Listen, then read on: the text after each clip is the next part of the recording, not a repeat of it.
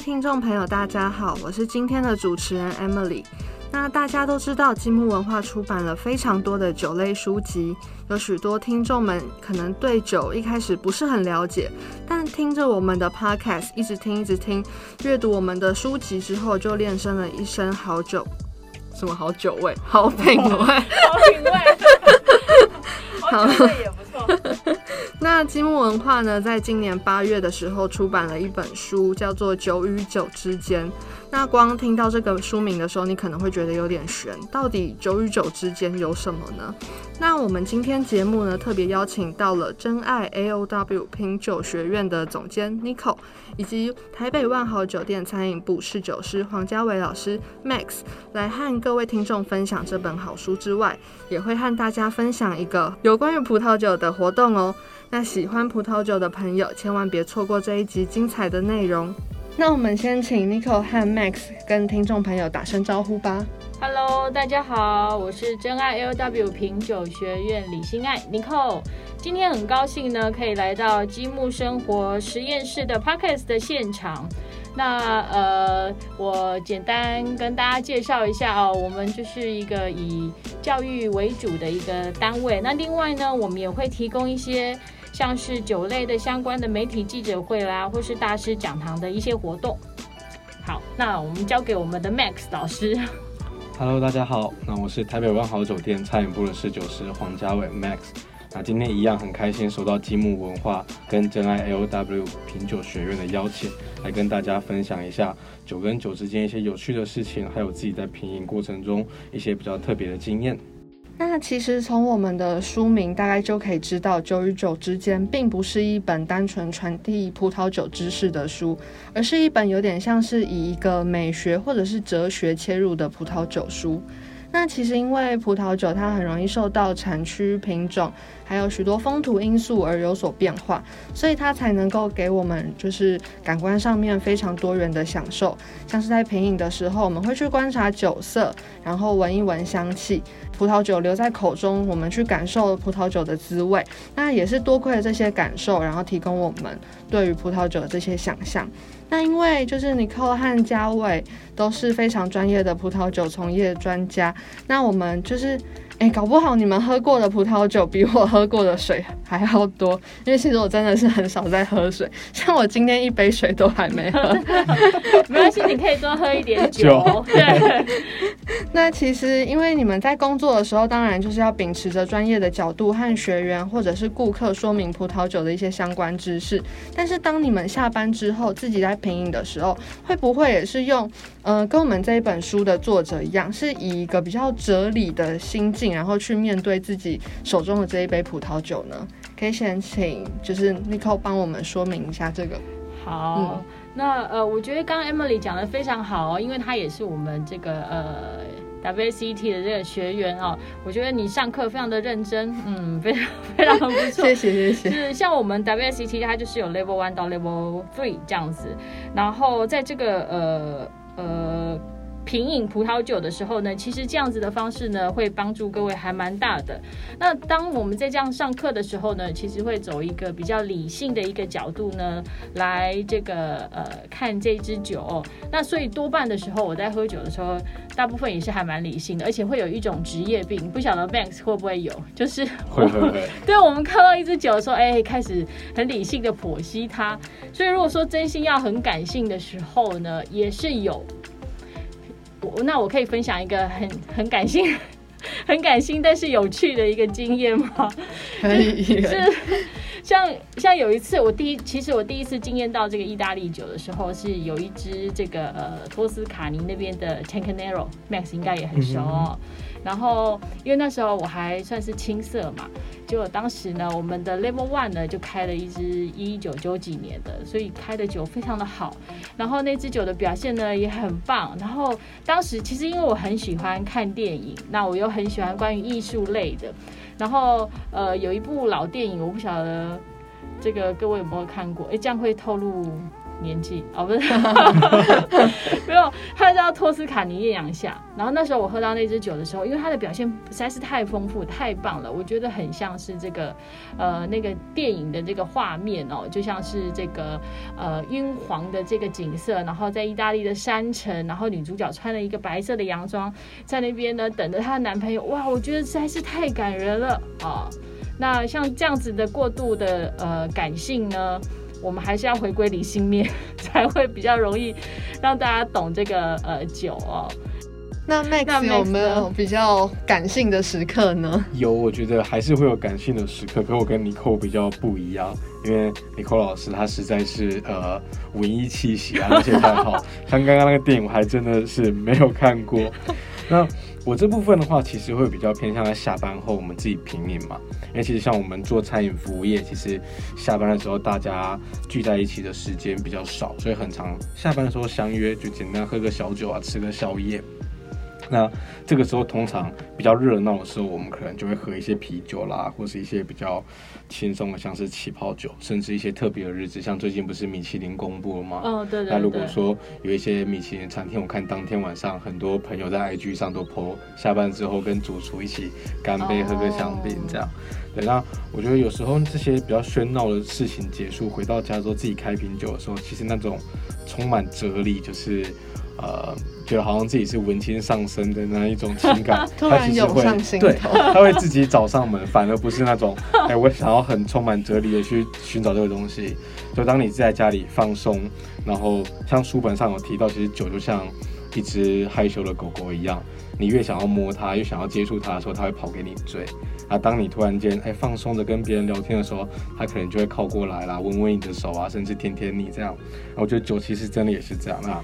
放松，我觉得是一个很重要的步骤。对，对于我们来说的话，其实葡萄酒就是很像呃很真心的朋友哦，所以他你在观察他啦，或是你花了时间在他身上的时候，他会给你一些呃很直接的回馈哦。那这些可能呢，时间上面我们没办法很赶，就是说你要多花一点时间来陪他，就是有点像人一样哦，对不对？哦，对。在某个时间点，就是突然那个情感就会全部涌上来，对啊，我觉得蛮好玩的。需要就是透过某一款酒，有没有某一款酒是可以更加的，就是让你们这些感受、感性的时刻涌上心头呢？还是说，其实就是随便，就是比如说下班的时候，到了某一个时刻，然后就可以这些感受就会突然出现？如果说是某一款酒，我觉得应该是说每一款酒都会，哦，就是在很多的状况或是时间点啦，哦，然后我觉得都可以让这个酒呢表现的很不错，然后呃，就是可以从很多方面来观察它，对。那 Max 呢？我觉得吗？我觉得其实就像呃尼克老师说的一样，其实我觉得每一支酒都有它自己的使命啊。像刚刚书里面就有提到说，其实酒会有两种，一种是比较热闹的酒，一个是比较安静文静的酒款。那我觉得每一支酒其实都是这样。那像是刚刚提到热闹的酒，就有点像是香槟啊，甚至是啤酒比较欢热的。嗯。那比较文静的可能哎。自己开了一瓶稍微比较好一些的红酒，像黑皮诺啦，比较细致优雅，嗯，或甚至是像是德国的 Riesling 之类的这种，你自己慢慢停下来去品尝它的时候，会有蛮多情感。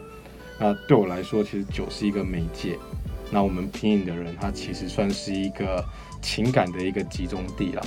其实我觉得这两个缺一不可。那这两个都有。所以喝到好酒的时候，情感会特别的奔放多。我觉得那会非常开心。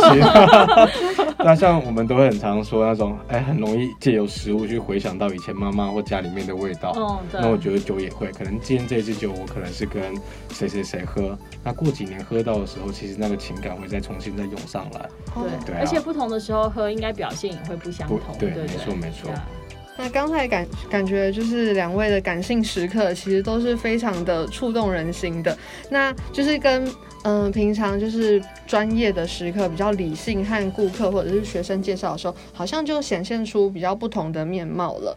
那诶，其实刚才像我们就是大家讲到葡萄酒啊，第一个可能都会想到说，诶，是法国的布根地或者是波尔多的葡萄酒。但其实这本书里面就是有提到，呃，蛮大的篇幅都有提到德国的 Riesling。那作者其实就花了很大的篇幅都在告白他自己非常喜欢 Riesling 这个葡萄品种。那诶，其实我想就是有一些观呃听众朋友，他们用听的可能没有办法想象说为什么作者这么喜欢 Riesling。那是不是可以请 Max 来和听众简单介绍一下 Riesling？那也让就是部分对于 Riesling 还是不是很了解的听众朋友，就算他没有喝过，也可以对这个葡萄品种有点一些想象。对对。呃，首先 Riesling 的话，它其实在世界上是非常重要的一个葡萄品种。那像我们知道比较大的白酒葡萄品种来说，像是有所谓的 Chardonnay、夏多内，然后 Sauvignon Blanc。白树为浓，然后再就是 Riesling，那尤其是这三个葡萄品种在台湾其实蛮容易入手，而且在市场市面上的话也是蛮常见，曝光度蛮高的啦。价位上面也是还蛮合理的，对，就是有一般入手的价位，亲民到高阶其实都有非常多的选择。那 Riesling 这个葡萄品种，其实我觉得很特别的是，呃，它从不甜到甜的风格其实都包含在里面，所以今天不管是哎刚入。呃，刚入门的小女生想要喝一些微甜的，或者是哎酒汁酒龄非常的丰富的，想要喝一些更多层面啊，然后更不一样口感的 Racing，其实都有办法在买得到这样，然后。它本身的一些风味其实也是大家比较可以容易接受，像是一些柠檬啦，有些一些橘子糖啊、蜂蜜啊、白花香气这一类的，我相信对于大家来讲都是接受度可以蛮广的。然后在一些餐酒搭配上也非常非常适合搭配一些亚洲的食物，嗯。其实我自己就非常喜欢维田的 Riesling，之前在 L W 上课的时候有喝过，然后就觉得哦天哪，好好喝哦。那其实嗯，L W 在八月的时候有做一系列就是 Riesling Weeks 的活动，那是不是可以请就是 Nico 帮大家就是介绍一下这个？诶，活动的一些相关讯息呢？这一场活动呢，呃，就是是这个德国商会哦，德国葡萄酒协会呢，它每一年呢都会在整个全球呢选出十三个国家，然后来参与这个盛会。那也是很高兴，就是说，呃，其实台湾在这个酒类上面的表现啦，还有我们爱好葡萄酒的这个热情呢，德国商会呢也是有感受得到。那今年呢，其实呃有一个非常大的挑战，就是我们在疫情中间。嘛，对不对？然后呃，其实这个活动我们很早就开始规划了，那总是呢这个计划赶不上变化，然后我们一直不断的开会，然后商讨，然后希望可以找出一个很棒的一个方案。那那时候呢，就是我们访问了一些酒商，那酒商们呢，其实呃回复给我们的消息就是说。虽然疫情大家在家，但是呢，好像有另外一线生机，就是说，哎，线上去这个呃购买酒的这个机会呢，也是增加还不错。那在这个大家很沉寂的一个状况之之下呢，我们的这个行销活动呢，事实上他们很想要，好，希望可以有一些做一点不一样的变化，可以让这个呃台湾的这个产业哦，酒类的产业可以有一点呃升级出现。所以那时候呢，我们就也改变了呃。呃，这个活动的方式啊，以前我们都是只用线下，那这次呢，我们就是采用线上的这个呃记者会。那这次的线上的记者会里面呢，我们很特别的就是邀请到这个德国葡萄酒公主，然后由我们的 Max 呢在线上呢对这个呃公主进行一连串的专访。那这一次的活动呢，其实真心是非常的感动哦。然后就是我们超过百人以上呢，呃，来参加我们的这个线上的这个活动。那另外呢，我们还规划了一个就是呃线上的大师讲堂。那这个大师讲堂呢，它是呃就是直播型的，所以它并不是封闭的。那对于这个。每一个方案的一个呃步骤呢，我们其实都跟酒商啦，还有进口商啊、餐厅呢，我们都做了一一一系列的讨论。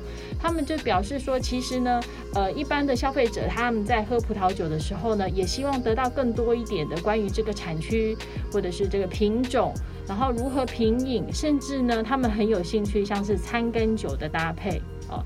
那这一次呃，我们这个活动为期是一个月，然后最近呢刚这个呃圆满的落幕哦，我就是觉得呃很感人啊，就是觉得说啊其实我们很想要为台湾这个产业呢做很多事，然后可以让这个呃资源呢可以投到这个呃。台湾这块土地上面啊，所以我们今年呢也是非常谢谢这个所有的老师们啦，还有这个呃参加的这个商会啦、餐厅们呢，呃一起共襄盛举啊！希望我们明年呢可以举办的这个更加的盛大，甚至我们可以有机会可以有线线下的这个呃酒展出现哦。对，那其实，在疫情期间，就是大家都对，嗯，为了这个活动，就是做出很多不同的变化，也尝试了很多的可能性。那就是最终，就是这个活动，就是还是圆满落幕。那也期待之后，就是中间的过程一定是非常辛苦，因为要和很多的单位，就是一直的，就是协调，然后确认很多的事情，对，很多细节。那也期待就是之后可以在明年的时候，也可以顺利的举办现实。线下的活动有实体活动，可以让更多人共享盛举。对，没错。而且我觉得有一点是让我这次参加活动的时候非常惊讶，然后也觉得非常非常厉害的一个做法是，就是我们 A O W 有把每个参加的一些朋友啦，或者是酒商、酒的爱好者都有寄酒。去给大家，对，所以大家其实都会收到一款惊喜的酒款。那不管是盲饮，或是到之后，真的是很惊喜。然后会邀请我们写一些拼音笔记啊，或是一些餐酒搭配。我觉得这个是非常非常庞大的一个工程，要把大家这样聚在一起，然后每个人分配到惊喜，其实都不一样，很好玩。哦，对啊，其实可以说明一下，因为像我们这个活动叫 Listing with，就是它是呃利斯林州嘛。那事实上呢，我们因为利斯林它是代表这个德国呃葡萄品种里面一个很重要的品种，可是事实上德国葡萄酒呢，它有很多其他的品种哦，譬如说像是黑皮诺啦哦，然后它也会有像是 Pinot c r i 啦，还有其他很多的不不一样的品种。那这一次呢，我们在这个选酒的时候呢，它的风格呢，它的 style 就是说，我们它其实也有气泡酒。然后有静止酒啊，上课有上过，对不对？完蛋了，突然被考 了。没有职业病，不好意思啊。就是它有气泡酒啦，哦，静止酒哦，然后红的、白的，然后它的品种的范围也很广。然后它的产区呢，有包含十三个葡萄酒产区。所以这个类型呢，呃，那当然这十三个葡萄酒产区里面，台湾它目前最主要大概是只有近呃八个重点产区。那所以其实台湾它在呃整个接受度上面来说呢很广，然后呢大家也很愿意尝试很多不一样的这个呃风格，所以我们这次举办这个盲饮的时候呢很好玩，很多人呢就盲饮的时候就哎忙起来，感觉好像不是 listing 哦，原来一打开就是其实很好玩，然后大家就一直回回这个讯息给我，我就觉得啊有我们有达到。想要让这个大家惊喜的那种感觉，那他们也发现说，哎，其实其他的品种在德国，呃，做起来的风格呢很典型，然后也做得很棒，对。那这一次呢，我我是真心觉得很开心，就是很多朋友的支持，然后呢，让我们就是有一个呃接下去的那个那股热情啊，温暖，我们继续的走下去，这样。我们许愿明年可以喝到更高阶的酒。好的，好的，我了解。说到我们 Max 的愿望，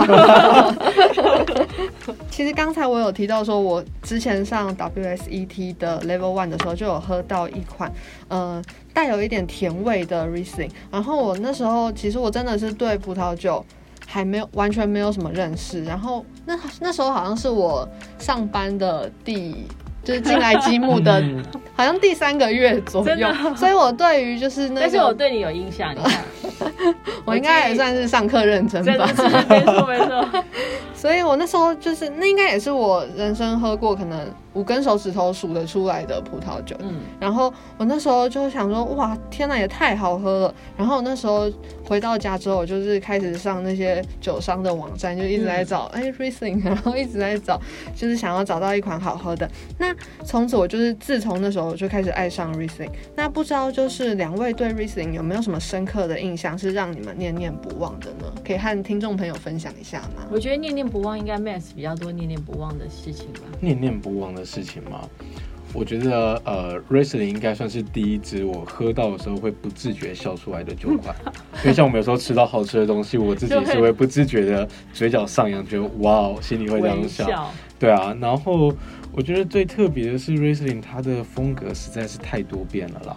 对啊，像是天气热，像有时候比较闷热的时候，我想要喝不甜的酒款。我可以找到 Riesling，然后可能哎，大家跟一些朋友的聚餐啊，简单的小酌啊，一些微甜的也会有。那甚至到呃，我们今天吃一个比较正式的一整套的套餐，然后有一些饭后的一些甜点啊去做搭配的话，甜酒 Riesling 其实也都能供应。那我觉得这个世界上其实这么多的葡萄品种，真的很少有呃一种同一个单一葡萄品种可以从不甜，然后做到非常甜。然后甚至微甜啊，什么样的风格都有，我觉得这是蛮特别的，嗯。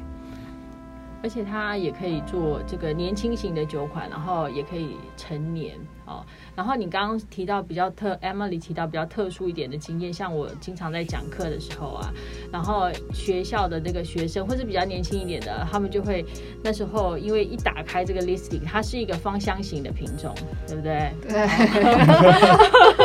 他们除了果香之外呢，它的花香其实非常的迷人，所以那时候呢，就有一些学生打开酒之后就说：“哇，老师，这根本就是一个恋爱型的酒哦！”我觉得这形容真的是太好了，所以它其实相当的讨人喜欢。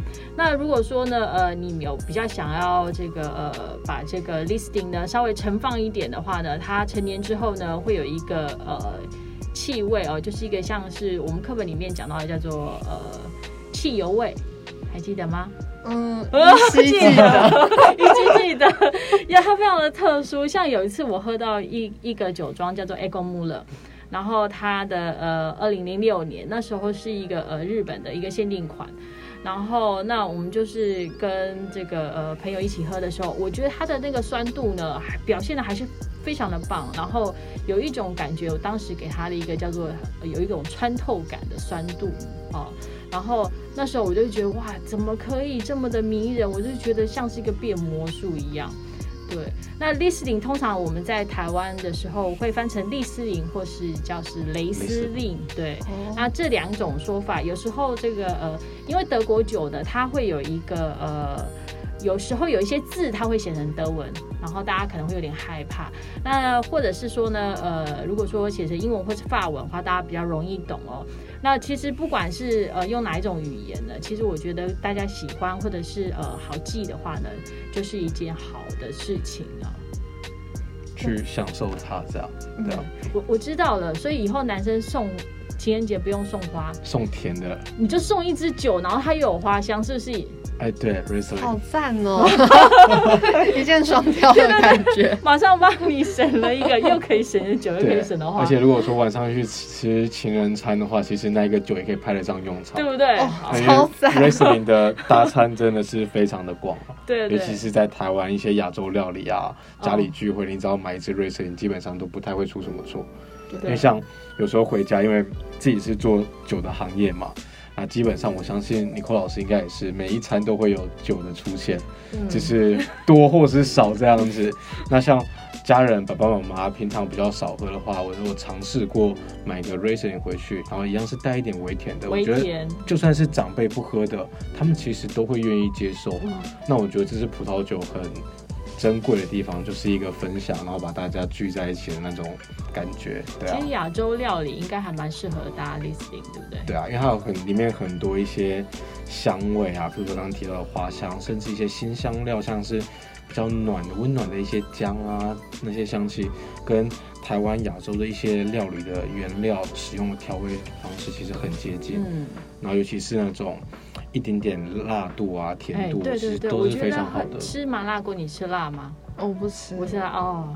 像有一次，我们就跟姐妹聚会，然后我们就去喝，就是吃麻辣锅。然后那时候我们就是带带酒，互相 PK。我们有时候会玩这种游戏，你们应该也会。会会会。对，然后谁带出来的酒呢？搭今天的那个餐。然后那时候我们吃那个麻辣锅，当时胜出的就是 Listing 的。我们有个姐妹带了呃她的 o s l e s 嗯哼。然后它温度又这个呃低温，然后又有一个甜度，所以那一天呢，冠军就是对，所以它对它很适合搭很多的亚洲料理，而且辣度也是可以哦。所以它甜型到不甜型，哦，不甜型到甜型，其实都是很容易可以打起来的。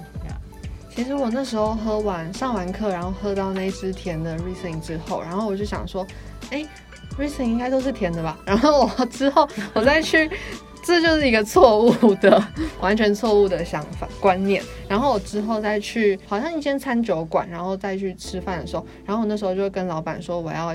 Riesling，然后那时候喝到的时候就想说，Riesling 为什么跟我之前喝的味道完全不一样？是完全不甜的。所以它的风格其实很多变的。对，所以我那时候才意识到，哦，就是我上课就是没有好好的上。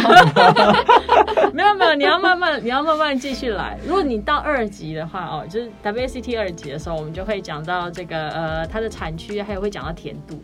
哦。对，然后还有会讲它的制，就是甜型的这个酒它怎么来的。所以就是更完整的，对对，更好玩，然后喝到的也更多，对，喝到的也更多。好，那其实刚才就是前面 Nicole 和 Max 分享了这么多关于 Racing 的知识，还有一些相关活动。那不知道大家对 Racing 有没有更了解了呢？那其实我们想要说的就是，想要懂一款酒，不只是知道它的品种、产区，然后餐酒搭配这些知识，更重要的是你要亲自喝过，才能够感受它的风味。那这一刻才是属于你跟酒之间的真正的相遇。那节目最后呢，我想要和大家分享一段我从从书中截录下来的一段话。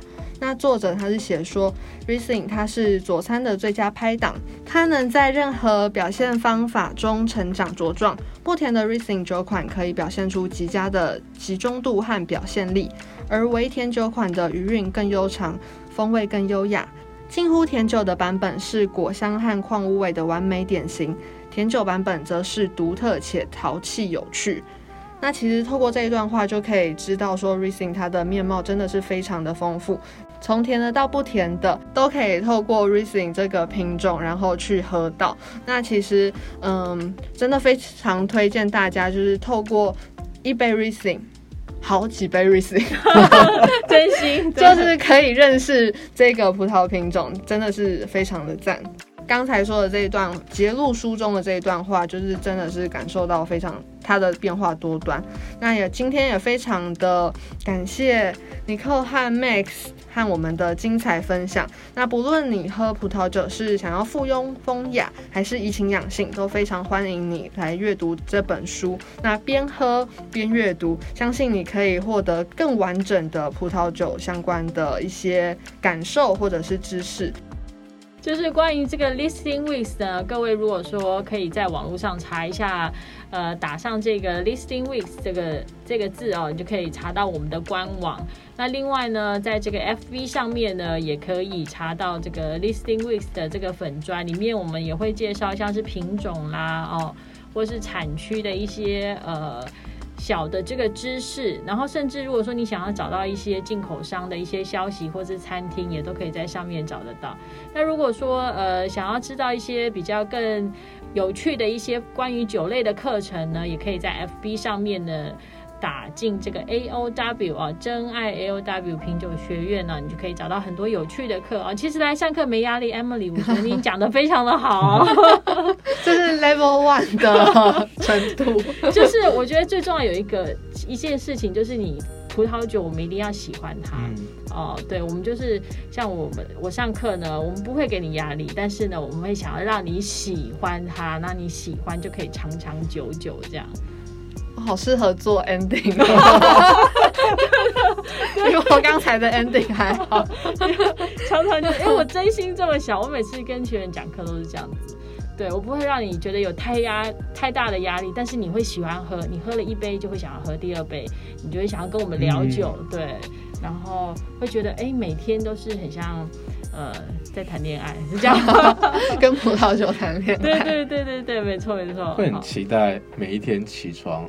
今天会遇到怎么样的酒款？哦，我觉得像你的工作应该很多像这样子。因为像客人有时候带来，其实我觉得，我觉得有一个很特别的是，喜欢葡萄酒的人，人家不是有一句话是学音乐的小孩不会变坏。对，那我觉得喜欢喝葡萄酒的人都是非常大方、乐于分享。哦，对对，那倒是真的，因为我们一瓶酒是可以很。可以分享很多人嘛，对不对？嗯，我知道，大概七百五是吗？有继续，不错不错。你现在是不是很害怕跟我眼神对视？就避开眼神，对，一直要被问问题。对，那今天真的很开心可以来到这里哦。那 Max 有没有什么想要和听众分享的呢？嗯，一样，我觉得就是学会去放松的看待这件事情，不要觉得葡萄酒是有压力的。嗯，因为其实现在很多台北有很多地方都有一些简单的葡萄酒吧啦，或者甚至是像刚刚提到的一些 WSET 的课程、LW 的课程。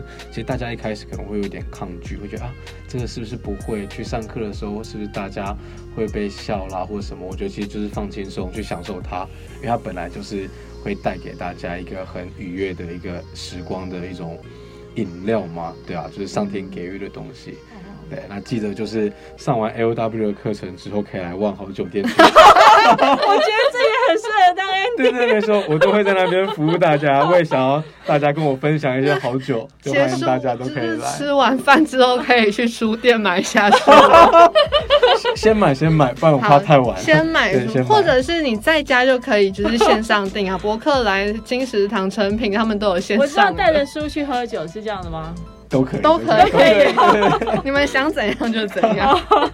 OK，那今天也非常感谢受到邀请了，对啊，跟大家分享这些。好，那我们今天积木生活实验室的节目就到这边，非常谢谢大家的收听。如果你想要获取更多葡萄酒的新观点，非常建议你可以阅读《酒与酒之间》这本书，以及关注 Racing Week，还有 A O W 或者是万豪酒店的 FB 粉专哦。那我们会把相关的书讯还有。有一些粉砖的链接都放在下方的资讯栏，大家可以下滑点选哦。那我们下一次见，拜拜，拜拜，拜拜。